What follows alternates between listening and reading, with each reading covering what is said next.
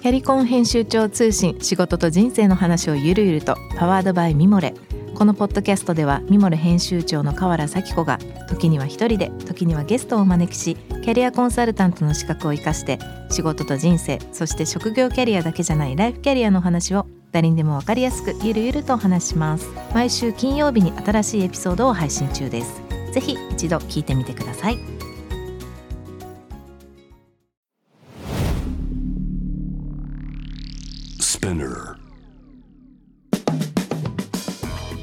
ナビゲーター中道大輔です。Vision to the Future with Wolf Japan このポッドキャストは物、こと、人の魅力を引き出すことで日本のカルチャーの価値を再定義し世界と共有するコミュニティプログラムです。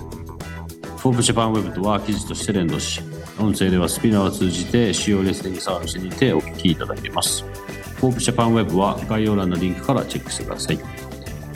番組のツイッターインスタグラムアカウントは PTTF アンダーバーコミュティです。ぜひそちらの方のフォローもよろしくお願いいたします、え、前回に引き続き、え、ロンドンからですねサイモン・テラーをお迎えしてお届けしたいと思います。Hi Simon. Hi m i s s i Thanks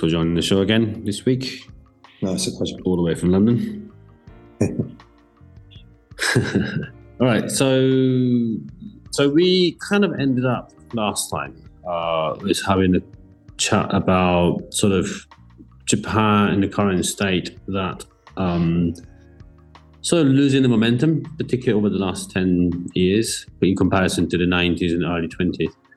And um, but still, the, the, the, there's you know rich history, rich histories and all these uh, innovations that fundamentally, I think we've, we've got that in, in, in our society. But um, you mentioned a few of those things, but I think what I wanted to talk to start talking about today is more about this whole potential about this Japan or Japanese society would have to the global sort of arena. That's one, one thing that I, I feel personally, particularly that gets to the way that we work and also this the way the kitchen company works. You know, your your your your involvement with us. I really think that there's there's no. I think that Japan has been focused on a lot to do with product and sort of creating the better product. That was the main focus over the last I don't know, 50, 60 years. Um, but yeah, yeah. Now, now get to the point where, say, China, Korea, even other Asian countries, even you know, Britain, everyone around the world could actually create pretty much the same standard of products.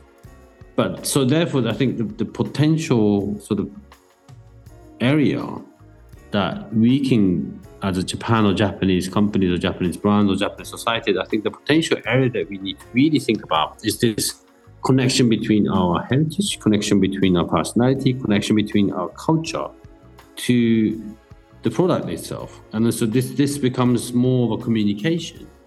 That's kind of how my hypothesis goes at the moment. What's your view on that? Um, I, I think they're sort of slightly different things. I mean, I think I think mm. consumer society is one point that you make. So, sort of, sort of mm. products that drive a consumer society is one thing. The, the, the other is a bit more uh, from the intellect side of it or the emotional side of it. Um, and if we're, you know, if, if as as life becomes more and more sort of um, stabilized or or um, integrated with technology or seamless in the way that we can go about living. Um, I think mm. that that idea of sharing culture or culture for the sake of itself is more interesting. We're all used to, uh, or more viable. We're all used to mm. going mm. um, on holiday, for example, and having you know two mm. weeks in a different place and and then enjoying that and exploring it. But I think the idea of uh, exporting uh, consistently uh, mm. is, is sort of quite interesting. We see it beginning to happen. It often happens with food, for example. So, you know, mm. there's a really interesting array of Japanese uh, restaurants here, and I, I liken it a little bit to what happened in the 50s with the Italian food in the UK. Uh, it's a sort mm. of hmm. specific example, but there weren't any Italian restaurants, and then suddenly they grew, and there were a lot, and it became integrated into how we how we live. We expect Italian food all the time. It's become part of mm. our own thing. Um, believe it or not, that's happening more and more where I live in, in London with Japanese food. I mean, you know, mm. every street corner sells sushi. It's right. it's um, it's incredible uh, when you mm. think about how that's changed. Well, what's the potential for that? Um, something as simplistic as food uh, that can be exported. What's the potential for that with other forms of Japanese culture, or what else can Japan share? Um, and I know that's something that you're very interested in exploring, and I think there's a lot of value in it. Ways of seeing the world, ways of things working. Um, from Japan to the UK or from Japan to the rest of the world, I think is is really interesting. Mm. So I guess uh, one of the you know the example that you mentioned in terms of food, that's you know you've been to you know our, our restaurant with our kitchen the other night, and um, yes, yes. The the whole like like you said that now sushi is actually being sold pretty much every single supermarket in in the UK, for example, but the quality of itself are, are uncomparable to what's actually happening here. And then I think a lot of things that like that is a good example. I think we Japanese should be more sort of talking to them, saying, okay, it's the foundation of being accepted or being being sort of introduced what sushi is all about. I think that's checked, that's done. But the next level that they, we we need to push up more is that okay, here's here's um here's a better version of this. This is how we usually do things in Japan and that kind of sort of the communication stage, hence the quality itself um, would would actually grow and it could be better. Yeah, I couldn't agree more. I think that the the depth of, of, of the subject is really what you're talking about. I mean, right. Um, it's one thing to get the idea out there, and then to actually kind of have have a depth of that idea is a different mm. thing. Um, that sort of requires uh, an infrastructure to make that happen. Uh, mm. And in this case, you know, we're talking about an example with food. Well, that would mm. require the export of a lot of Japanese sushi chefs to really make that work. Mm. You know, the, the, the, the product is the, the fish here. You can do it for sure. We've got the that resource we don't have uh, the direct cultural resource. Of course, there are some excellent sushi chefs in, in London. Uh, and I know we're not talking about food specifically, this is an example. But, right. but um, there's a limited number. So that limited mm. number can only focus so much on, on one thing. Um, mm. what, what's sort of interesting about this idea of cultural export is that the further you get from the source, uh, the, the, more distant the sound is, or, or mm. the more faint uh, the warmth. You know, it's it's really about proximity to it that makes it uh, authentic. And the hmm. closer mm. you are to to the source, the more authentic it's going to be. Um, hmm. that's something to consider as part of the logistics, actually, of what this hmm. exercise that you're talking about is. Um, how do you export not an idea, but an authenticity? And um, mm. I sort of think that's a fascinating subject. Yeah. You know, how do you make that cultural exchange viable mm. as, as, a as, as an ongoing uh, entity? We have um, a Japanese um, sort of cultural uh, project in the UK called Japan House, which is sponsored, right. as, as I understand it, by the Japanese government, and it's very, very authentic uh, mm. to my to, to my um, ears and eyes.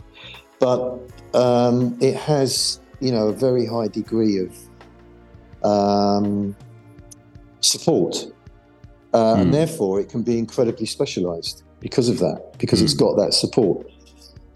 Hmm. But that's that's um, you know incredibly intensive to, to make that happen. Um, However, you see other mm, sort of examples of this away from food. So let's take an example like Uniqlo, for for, Mm. for, uh, for example. So it's retail. It's able to be exported. It's got a philosophy that Mm. may have been sort of tainted by international business, but originally quite a strong Japanese philosophy. Mm. Uh, and it's present all over the world now. And Mm. I think that it does a, it's a really good ambassador, if you like, for Mm. the more the the, the, the post bubble uh, economy of Japan and Mm. how it can it can work Mm. in its presentation, uh, in its affordability. It's, it's a really good example of, of it Mm. on one level. It's a terrible example uh, on an ecological level, but it's a really good example um, of exporting an Mm. idea of what Japanese culture is about. Mm. I think that's level. that's that's really the point that you know you mentioned Japan House. That's that's extremely authentic. Somehow maybe too much. That not that many English or, or people in London, for example, they don't get the point, or they don't. They need they need to spend energy to understand what it is. Maybe that's what it meant to be, Mm. but then then on the other hand, yeah, Uniqlo's thing is is, the, is, is again it's another authenticity here that I think what's what how you see or how we see that what we what we are all about, and that's that's something need to be we sort of come across and communicate it is that's that has to be found out a slightly different way. I think that so for example food food in particular for example that i think being authentic okay being being you know we don't eat sushi for example every day. It's, it's not the daily stuff. This is more like a you know more occasional stuff. But there are certain way of doing things that they are you know expensive stuff to more like a daily stuff. But the the the essence of the Japanese food culture, for example, for me, isn't it's not just about food culture, but I think what we as a Japanese society, what we really good at, yes, it's a it's a lot to do with the traditions, but I think taking things in from all over the place and then dig down so much deeper than no one can actually do and make it makes things better. So Uniqlo's mm. case is to me is exactly like that. And and that's that has a we need to realize that's that's who we are and that's what we're good at instead of just pushing too much about authenticity because it's difficult, like you said, it's because it's so distant. It's difficult to understand what what it is unless they actually know here, they come here, they've got some relation to go with this, or they may be just so fascinated with the Japanese history. But most of the Mm. people don't get it. You know, if you just I push think yeah, that, that that point about authenticity is interesting because it it's not just uh, rooted in um, a product like sushi is No. a product. Mm, mm, Um, it's it's a way of doing things. I think is probably Mm. more to the point. agree. Um, but that that um, way of doing things uh, is going to work well for certain. It, it translates very well in certain contexts and less well in others. Mm, Um, so, f- food and fashion, it's it's really really good. Uh, mm, But um, perhaps exporting, I don't know, work practices. I know that's been tried quite a bit. Um, is Yeah, is more of a anathema for for people from not just Western people, but people from different cultures um, Mm, that are not used to that sort of societal method. right. So um, I think where you're starting to go with this is where, where you're directing this conversation is in a in a way of thinking more than just a way of uh, a, a product. Um, and I do think there's a there's a really interesting way of thinking coming from Japan. Um, But like any way of thinking, like any culture, not just Japanese culture, a way of thinking has positives and negatives. You know, it's what Mm. drives it in a way. It's Mm. what, what what the parameters are of that thinking. And um, I, I can see parts where, like inquisitiveness, for example, or or invention, um, are really really powerful. But perhaps conservatism is is less uh, something we want to explore. You know, right. it's something that needs to be uh, unpacked and looked at and understood internally mm. and externally. So, you know, how, how we what are we exporting and how we go about exporting it is is really important uh, to to to fathom. Um, mm. What I'm saying is that not all parts of Japanese culture are things that you could export or want to export. Very no. specific, mm. and um, and looking at how and what can be exported uh, is is a is a really sort of powerful part of that process. So, for example, Uniqlo we talked about is one thing, but let's talk about a subtle difference and say Muji. Mm. Um, Western Westerners, uh, consumers' point of view, I can see mm. an hmm. overlap and a similarity, but I can see mm. a hmm. lot more of what I would say is authentic Japanese culture in the Muji side of hmm. things than the Uniqlo side of things.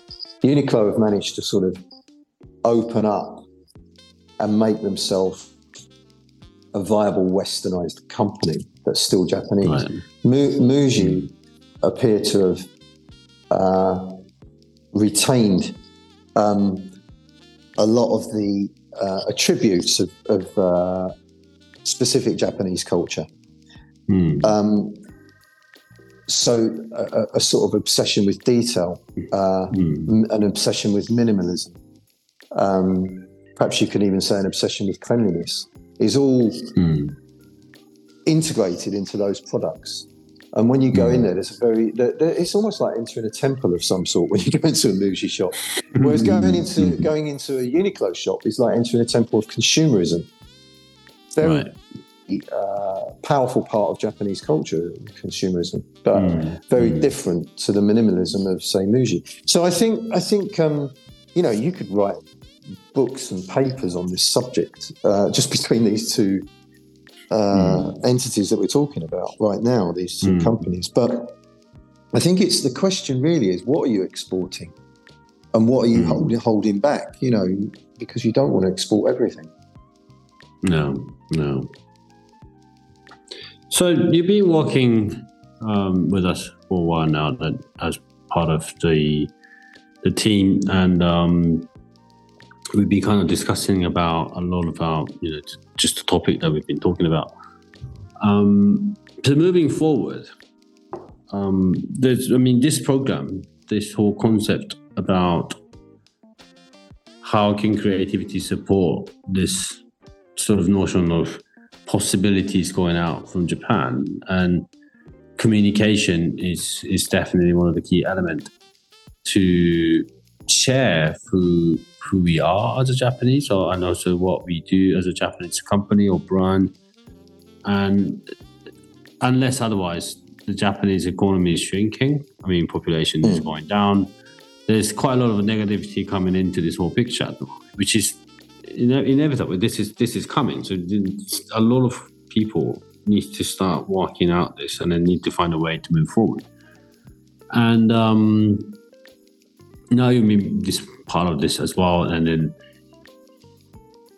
we've we've we've got this. This is a really to me this is a positive thing that we're trying to bring more connections, particularly these days that you know the social and all the digital networks being connected. I mean, I can be connected with someone from Africa like second.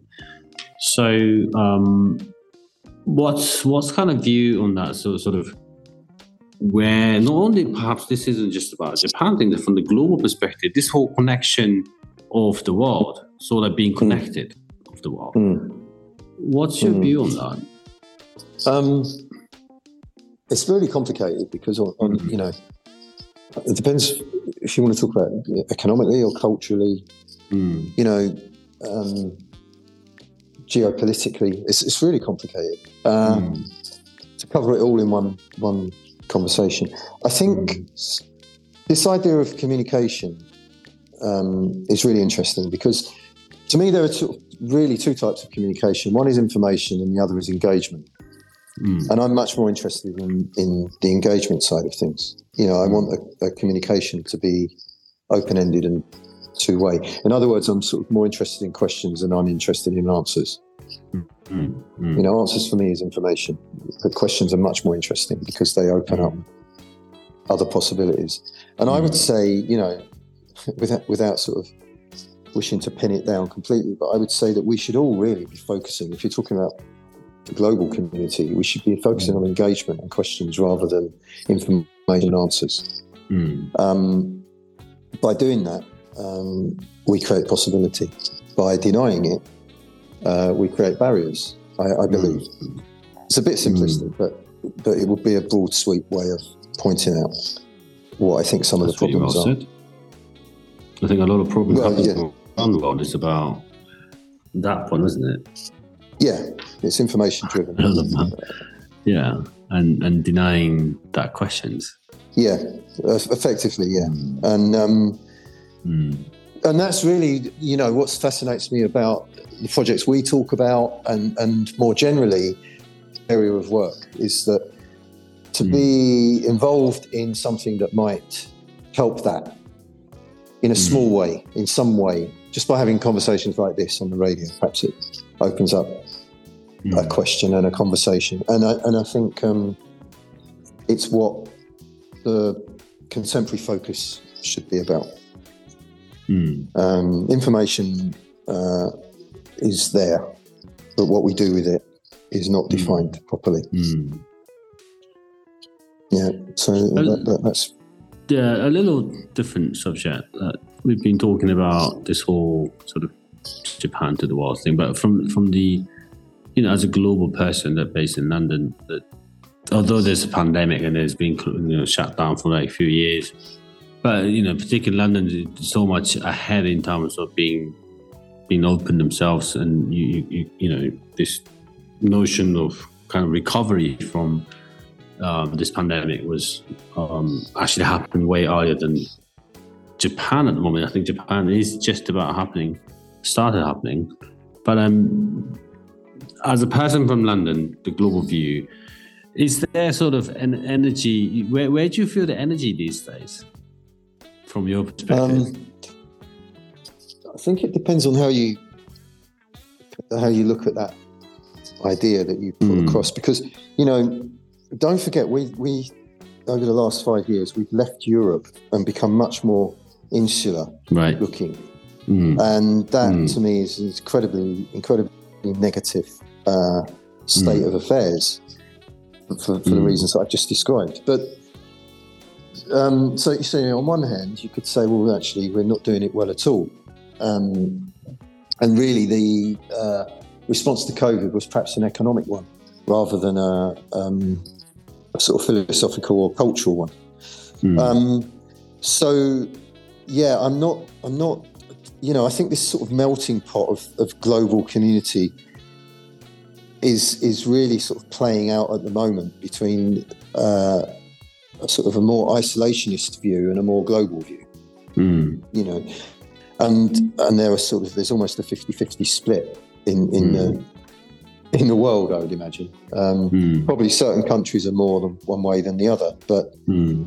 um, we're all in. What I'm trying to say is we're all in a bit of trouble here with this, and Mm. um, the pandemic to me, um, you know, devastating uh, uh, Mm. course of events Mm. um, on a on a personal and sort of relational level.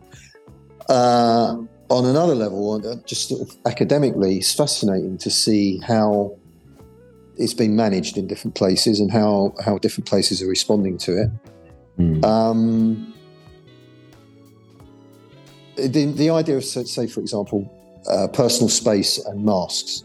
I mean, Mm. way before the pandemic, masks were very, very popular in not only Japan, but other parts of Asia as well. Mm. And that idea of personal space and what that means is something that's very different in Asia and Mm. Japan than it is to Europe and the UK Mm. and America. You know, so these traits are already there.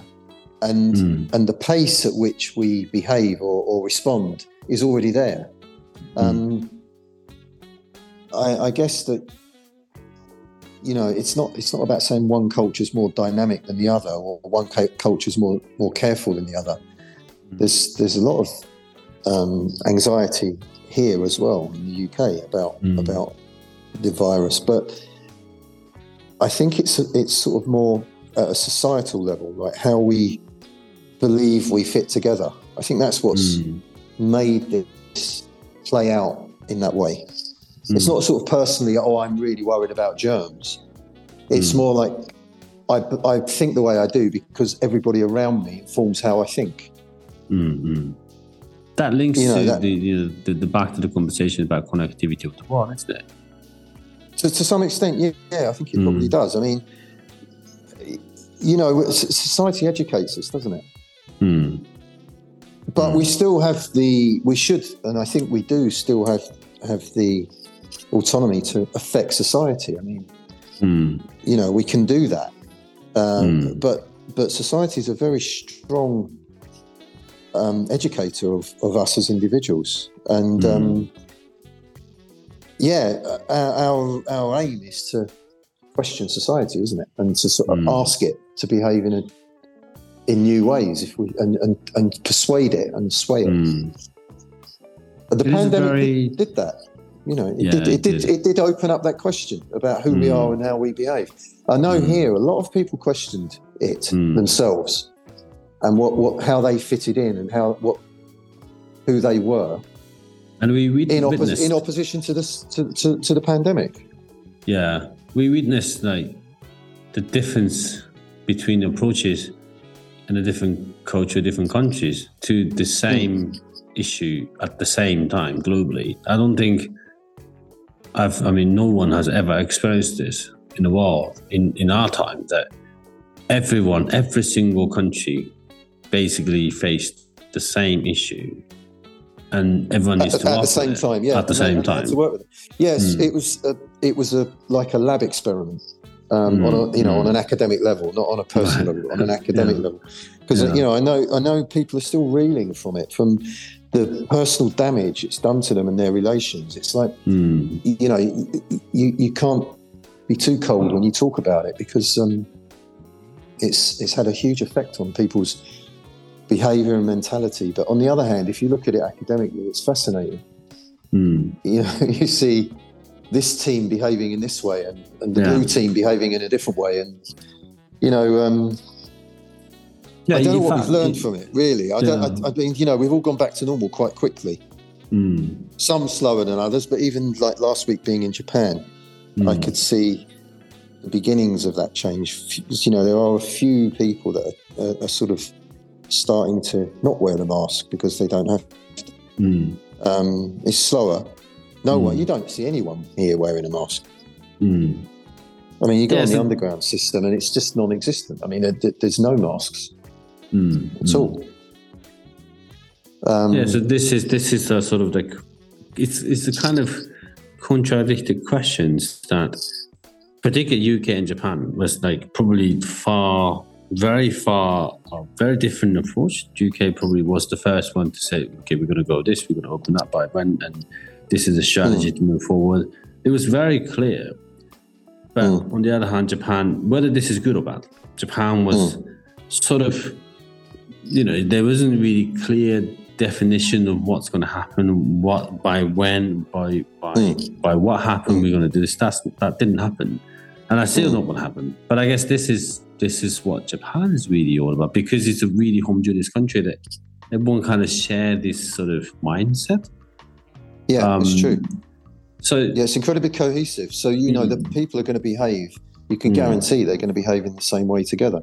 mm, Um, you, you know, I mean, let's talk about it from a positive point of view. Like when you have Yeah. a national disaster in Japan, mm, um, the the coming together and the, the sort of um, cohesive nature of society when Mhm. something like that happens in Japan mm, is phenomenal. You know, it's Yeah. absolutely fantastic the way Mm. that people help and, and manage a situation. Mm. Yeah, so Um, that's where where I was going to head into that because let's say if, if if say the global current global standard needs to be more precise, need to be directive, need to be sort of put the strategy together. Let's move on fast. Whereas that doesn't mean that the way that Japan, I mean personally, I don't, I didn't like, but it doesn't mean that the way that Japan took for the Japanese country or the people wasn't Mm. particularly negative stuff. Perhaps given the numbers of people you know, diagnosed in the situation that took place here. So yeah, so so this this is we can't put this into the very same measurement. Mm. but the same because the same same incident happened. We're trying to think through as the same um, same measurement, but this whole cultural context behind, and also the, the way that the people's been built, brought up, and the, mm. you know this this if you put that into contrast, I, I think it's there's no answer to this, but that's I think something that we we've we're learning a lot through this process. I mean, time is um you know the, the time that things take between relations is is a big part of it. Um, mm. the, the, the the I suppose the intensity of the bond, you know, mm. of of conformity, if you like, or individualism is mm. is part of it. Um, you know, everybody's an individual in Japan, without a doubt. It's, it's, it's not. Mm. There's no getting away from that. People are individuals, but how they choose to behave, mm. they being a social group, not just mm. Japanese people, how people mm. choose to behave, um, is a is a way of managing that individuality. Mm. And and I think that's the difference between you know there and and elsewhere. Um, I mean, you know, you can also contrast it with what happened in China, perhaps. I mean, we don't know a lot about it because we're not there, but what we what we see from media, which you have to be careful about, but mm. there was an imposed idea of of rigor, you know, of, of sort mm. of social cohesion that mm. went to some kind of quite strong extremes, mm. and and there was a rebellion against it recently. Yeah, you know, Japan didn't have that. Japan did a a cohesive response, and there was no rebellion. Mm. There was just a kind of um, a conformity that came naturally, I suppose. Mm. Uh, and as I say, going back to when there's a natural disaster, the same thing happens. That's mm. that's a kind of it's not you know you can't really be necessarily just critical of that no. in, a negative way. Um, no. it, it's just a fact that that is hmm. what exists in that in that society. Hmm. Yeah, as we so, as we um, work a lot with the global companies, there's this whole notion need to be fast and make decisions move forward. Yeah. Whereas Japan isn't that in in that sense. But if you look at sort of the number of companies, organizations who who last more than hundred years of you know time, mm. here has way more than any any countries around the world which existed. Mm. Mm. So maybe this this sort of the time, the, the flow of the time kind of works differently? I think here. so. Yeah, I think that's um, true. I think that's true. Um, but at the same time, you know, the, the world the, is more connected, so we need to adjust ourselves to a certain degree to that end as well. So, you know, there's there's there's no right or wrong, but there's there's something that we need to really kind of started to figure out. Yeah, I mean, you know, we can't help but make this a kind of commercially tainted conversation as well.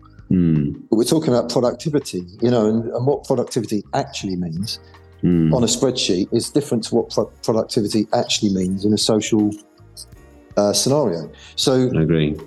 You know, there's there's that as well. I mean, this cohesive, this idea of a cohesive society and productivity is slightly different to a non-cohesive society and productivity. Mm. I don't want to make it about economics or politics, but you know, that's mm. blindingly obvious to be honest mm. with you. Mm.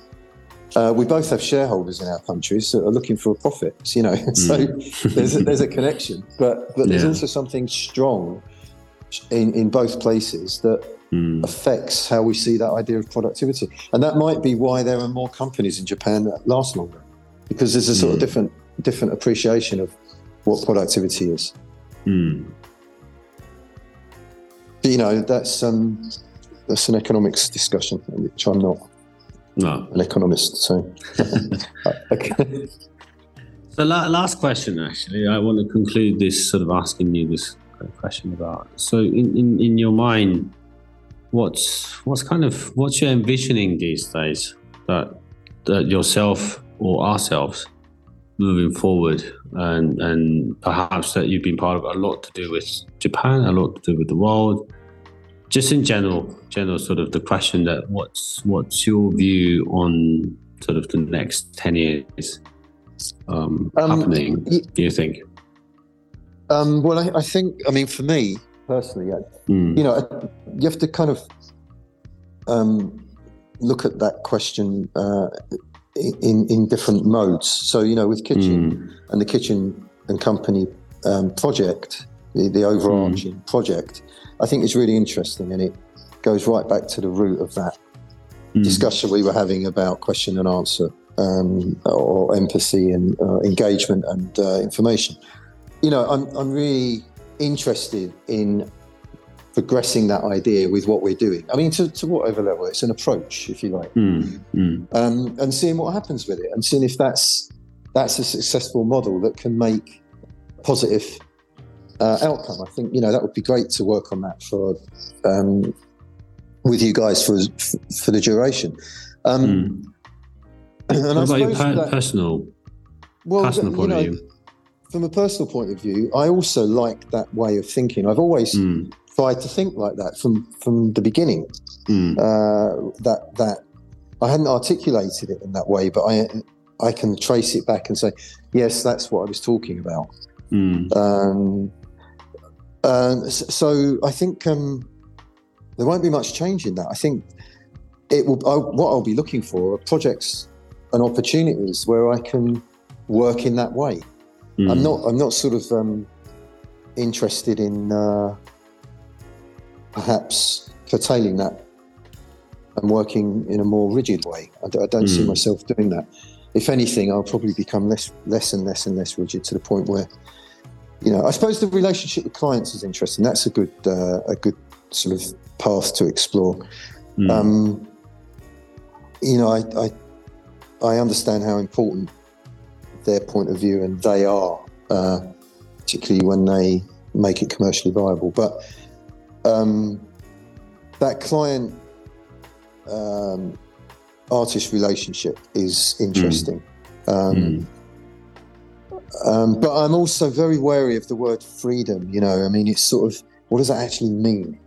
Mm. you know, in the end. Mm. So I'm not chasing this idea of kind of a being in a, a completely independent, free state. That's not really. I don't Mm. think that's viable. Uh, It Mm. doesn't really mean anything. You've always got Mm. questions to answer, and and Yeah. and uh, so yeah, carrying on like this, but tuning it would be Mm. more uh, would be the way forward. I mean, if it's specific outputs and projects, I, you know, I think scale is interesting. I think working at bigger and bigger scale is is is fascinating.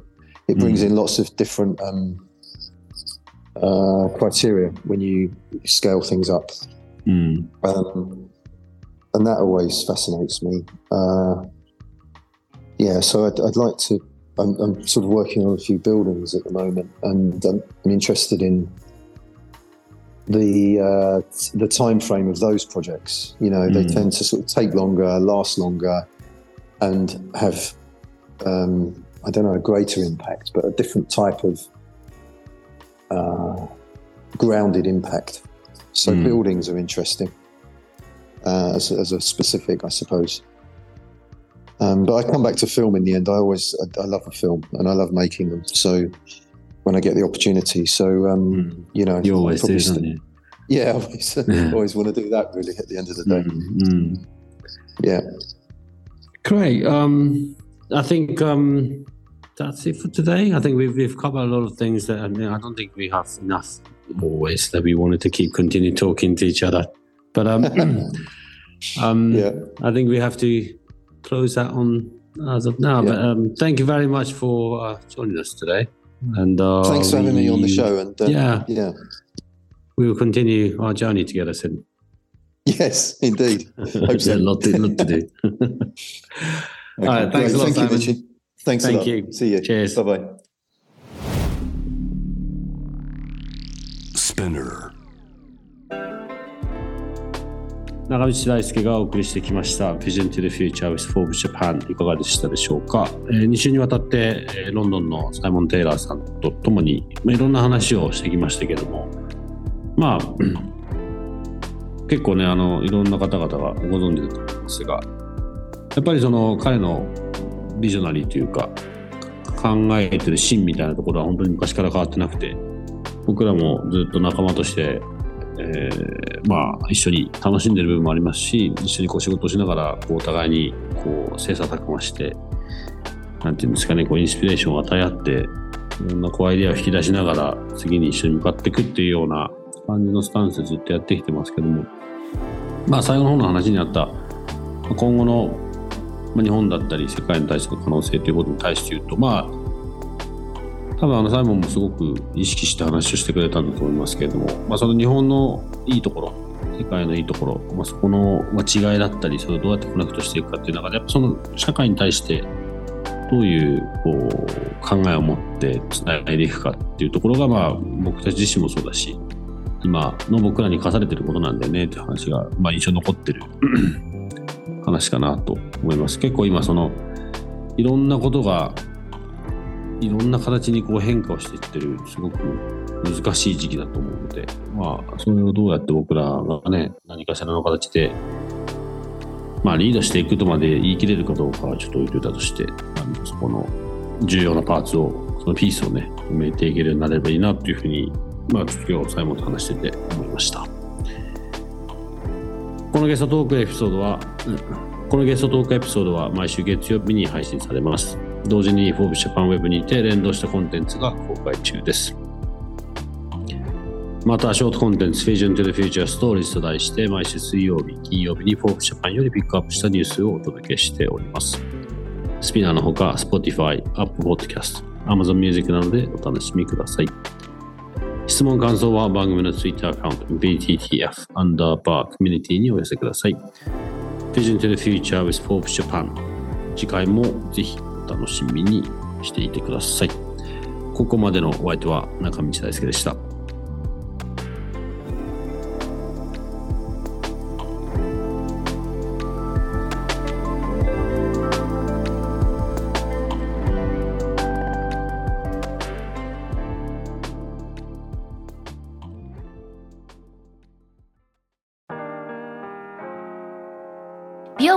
崎めぐみと編集者の大森洋子でお届けする雑談ポッドキャストウォンと私のお名前なんての？ふと私って誰なんだ？と自分がぐらついてしまうそんなあなたと毎日を楽しくするサバイバル術を一緒に考えていきます。ウォンとは毎週水曜日朝5時に配信。ぜひお聞きのプラットフォームでフォローしてください